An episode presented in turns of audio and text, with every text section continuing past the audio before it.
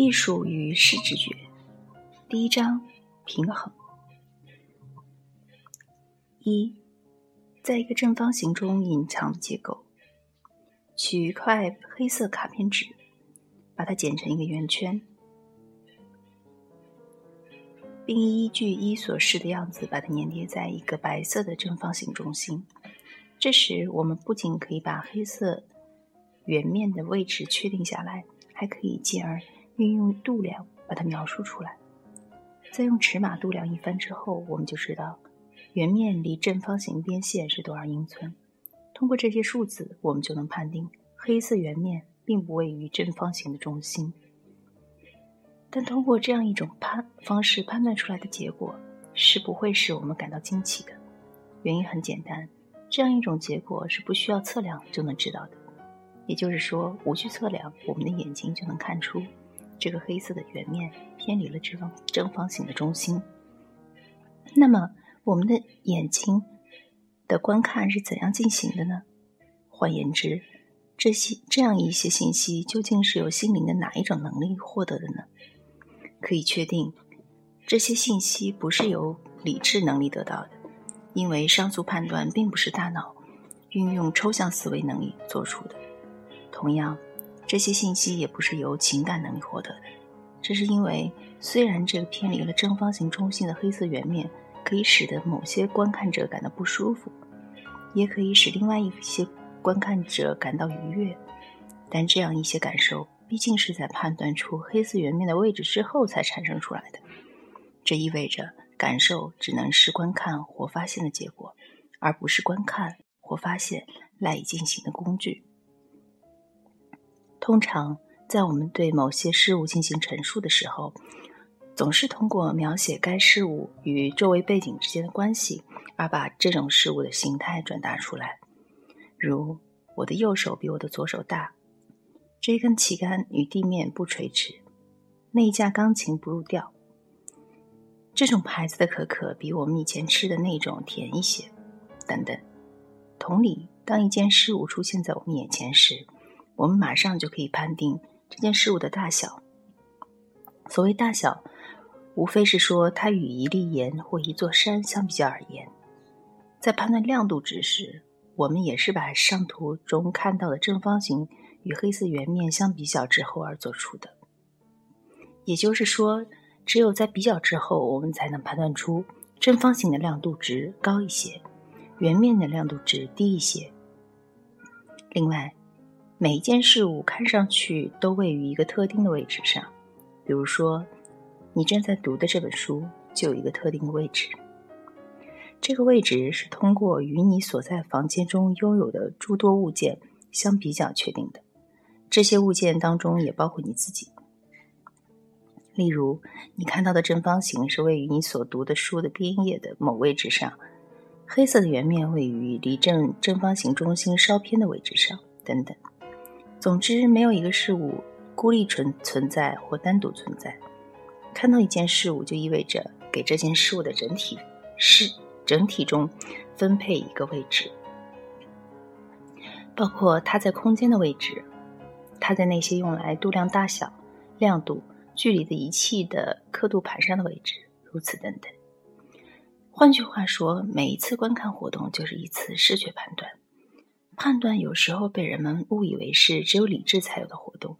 然而视觉判断却完全不不是如此。这种判断并不是在眼睛观看完毕之后有理智能力做出来的，它是与观看同时发生的，而且是观看活动本身只不可分割的一部分。这就是说，看出圆黑色圆面偏离了正方形中心，这种判断是这一观看活动的一个固有的组成部分。但是眼睛的观看并不仅仅局限于地理位置一个方面，也就是说，在观看上述上述圆面时，我们看到的并不仅仅是它的位置，还看到了它具有一种不安定性。这种不安定性表现在黑圆面好像具有一种要离开原来住处的原来所处的位置的趋势。更具体的说来，这是一种好似要离开原定位置。向某一特定方向运动的趋势，举例说，向正方形中心运动的趋势，虽然黑色圆面永远限定在原定位置上，不能真正向某一方面运动，然而它也可以显示出一种相对于周围正方形的内在张力。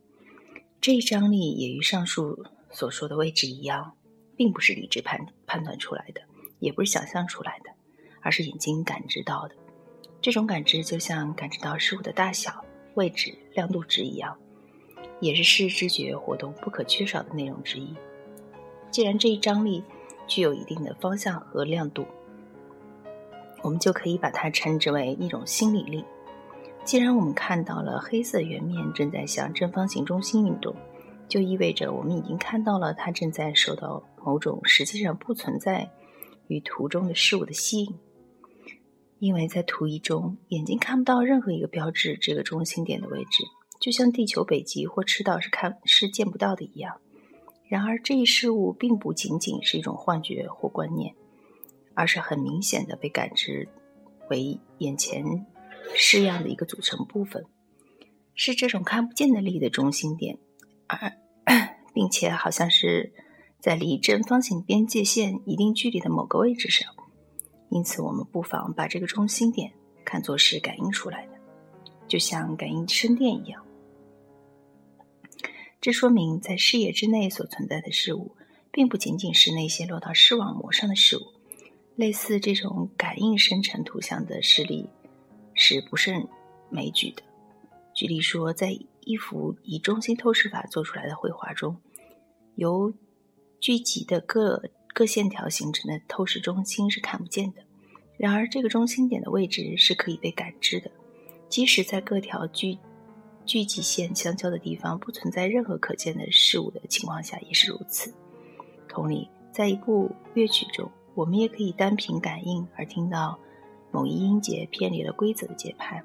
就像我们看见黑色圆面偏离了正方形中心一样。必须再次强调指出，这种感应现象绝不是理智的活动，而得到的结果也不是基于预先积累的知识推断出来的，而是直接感知到的整体事物的。一个不可分割的部分。我们所看到的上述正方形，其内部是空白的，但同时又不是空白的，因为它的中心点是隐藏在这个正方形之中那个复杂的式样的一个组成部分。我们可以通过在其中粘贴上一个黑色圆面的方式，将这个隐藏的中心点探测出来，就像用铁线把一个磁场的磁力线显示出来一样。如果我们把这个黑色圆面分别放置在正方形的不同位置上，就会看到它在某些位置上是静止不动的，在另一些位置上似乎要向某个固定的方向运动，而在那些更特殊的位置上又似乎在左右摇摆、举棋不定。当黑色圆面的中心与正方形的中心重合时，就显得最为稳定；而在图二中，它看上去好像被正方形的右边线吸引过去一样。随着黑色黑色圆面向右边线的靠近，这一效果的吸引作用就逐渐显得不太明显。但在黑色圆面移动到一定的位置上，它又好像被吸被正方形左边的边线所吸引。举例说，当黑色圆圆面移动到离正方形边线极近的位置上，就产生出一种要从边线退却的力。因为这时黑色圆面与边线之间的空白处好像被压缩起来似的，它似乎挣扎着去获取更多的喘息空间。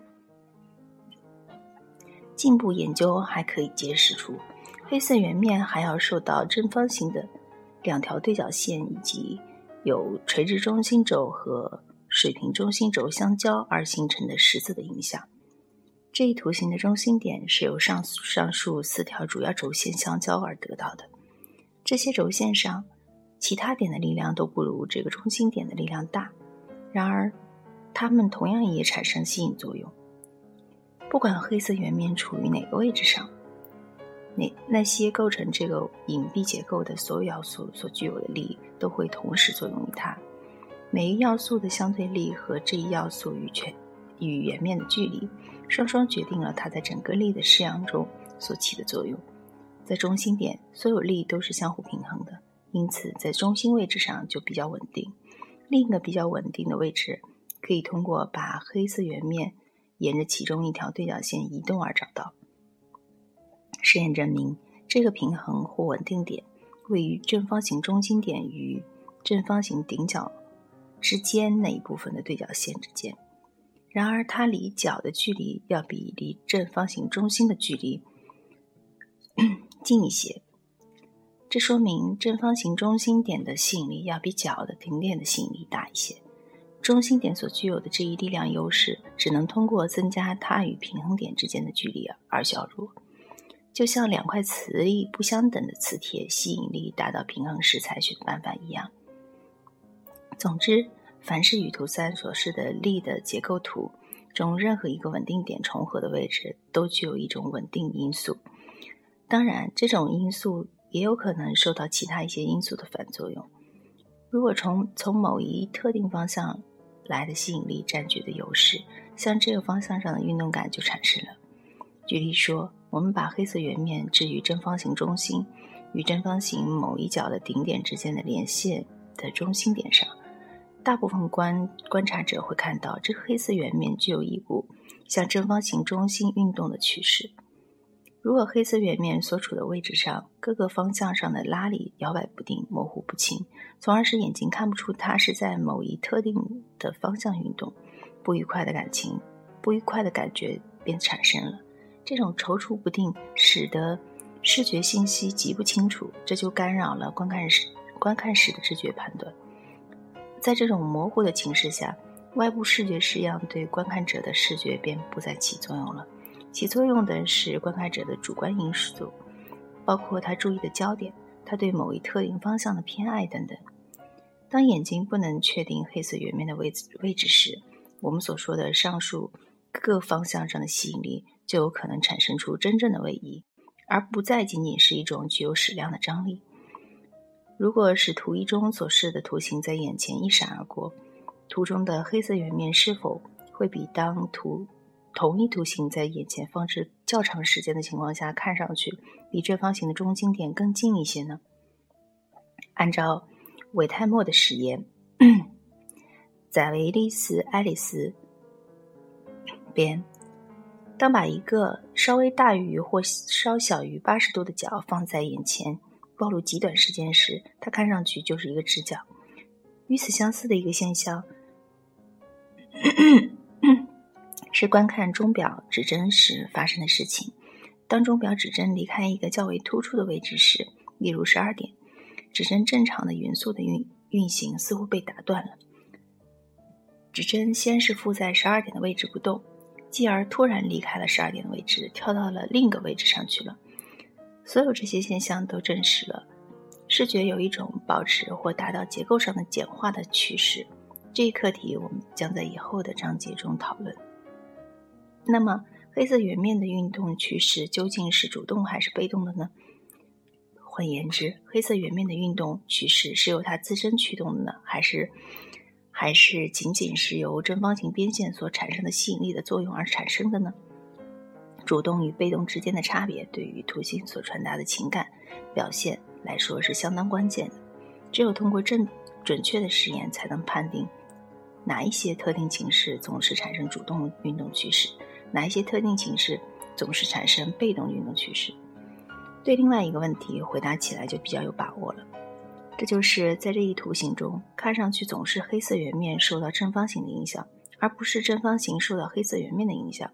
这时，我们想起了尤顿克所做的一个实验。在实验中，顿克让一个由发光线条组成的式样在一间暗室里做缓慢的相对运动。尽管两种图形都做着物理运动，然而看上去只有那个被封闭的正方形之内的小圆在运动着，而那个对小圆进行封闭的大正方形却看上去完全处于静止状态。当观众、当观看者的眼睛盯住小圆形而不注意大正方形时，这一效果就更加明显了。在我们讨论的上述图形中，周围的正方形提供了一个稳定的基底，视知觉运动便是参照这一构架进行的。然而，假如我们在白天观看上述图形时，周围的正方形便不像敦刻暗示实验中的正方形了。顿克暗示中的正方形外围完全是一片黑暗，从而失去了其他的参照物。而我们在白天看到的上述正方形就不再是孤立的了，它周围还有别的参照物，因而可以从别的背景中突出出来。这就是说，这一正方形还可以从它周围的纸面上获取更多的稳定信息。正方形边线构成了一个围栏，围栏之内的空间比围栏之外的空间有着更大的自由性。同理，一个画框也会产生这样一种围栏，它在某种程度上保护了绘画之中的力的自由作用，而不受周围背景的干扰和束缚。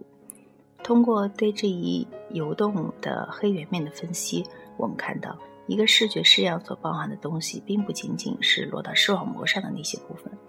对于视网膜来说，仅仅是黑白亮度上的差别，就完全可以造成一种固有特定大小、形状、距离和方式的式样。进一步的研究还揭示出，除了这一可见的式样之外，还存在着一种看不见的构造图式。这个构造图式的主要特征已由图三所示的图示标明。这一图示代表了一个参照构架，这一构架有助于确定任何一个绘画成分的平衡值，这种音乐的音阶可以帮助确定某一首曲中的每一个乐器乐乐音的音高值一样。我们必须以另外一种更为重要的方式去探索由视网膜录制的这一次刺刺激式样。之内的那个隐藏隐藏的式样，很明显，一个图形加在图形中隐藏的式样，并不等于是由一个线条组成的结构。正正如图三所示，视觉式样实际上是一个立场，在这个立立的风景中，线条就好像是真正的山脊，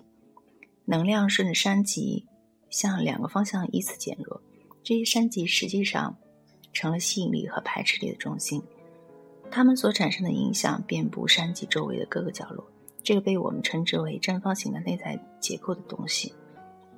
是由我们观看的正方形的边线发射出来的各个力的相遇顺便造成的。在上述图形中，没有一个地方不受到这个立场的影响。但事实上，我们在正方形内部哈还是可以找到一些静止的地方的。当然，这种静止并不表明。在这些地方不存在的积极的力，所谓死点是并并不是真正是死的，而且而是说这一点上感受不到任何一个方向的拉力，这因为在这一点上来自各个方向的力都达到了平衡。对于那些敏锐的眼睛来说，这个平衡的中心点上充满着活的张力。这种静止就像是拔河比赛中由于力的双方的力量势均力敌而使绳子产生静止一样。它虽然静止不动，但却负载着能量。在读这本书的时候，我们要求人们首先要记住，每一个视觉式样都是一个力的式样。正如对一个活的有机体，不可以用扫描述一个死的解剖体的方法去描述一样，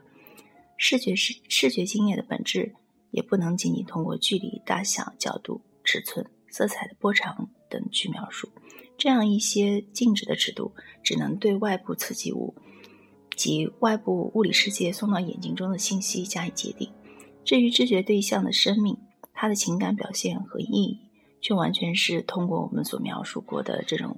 力的活动来确定的。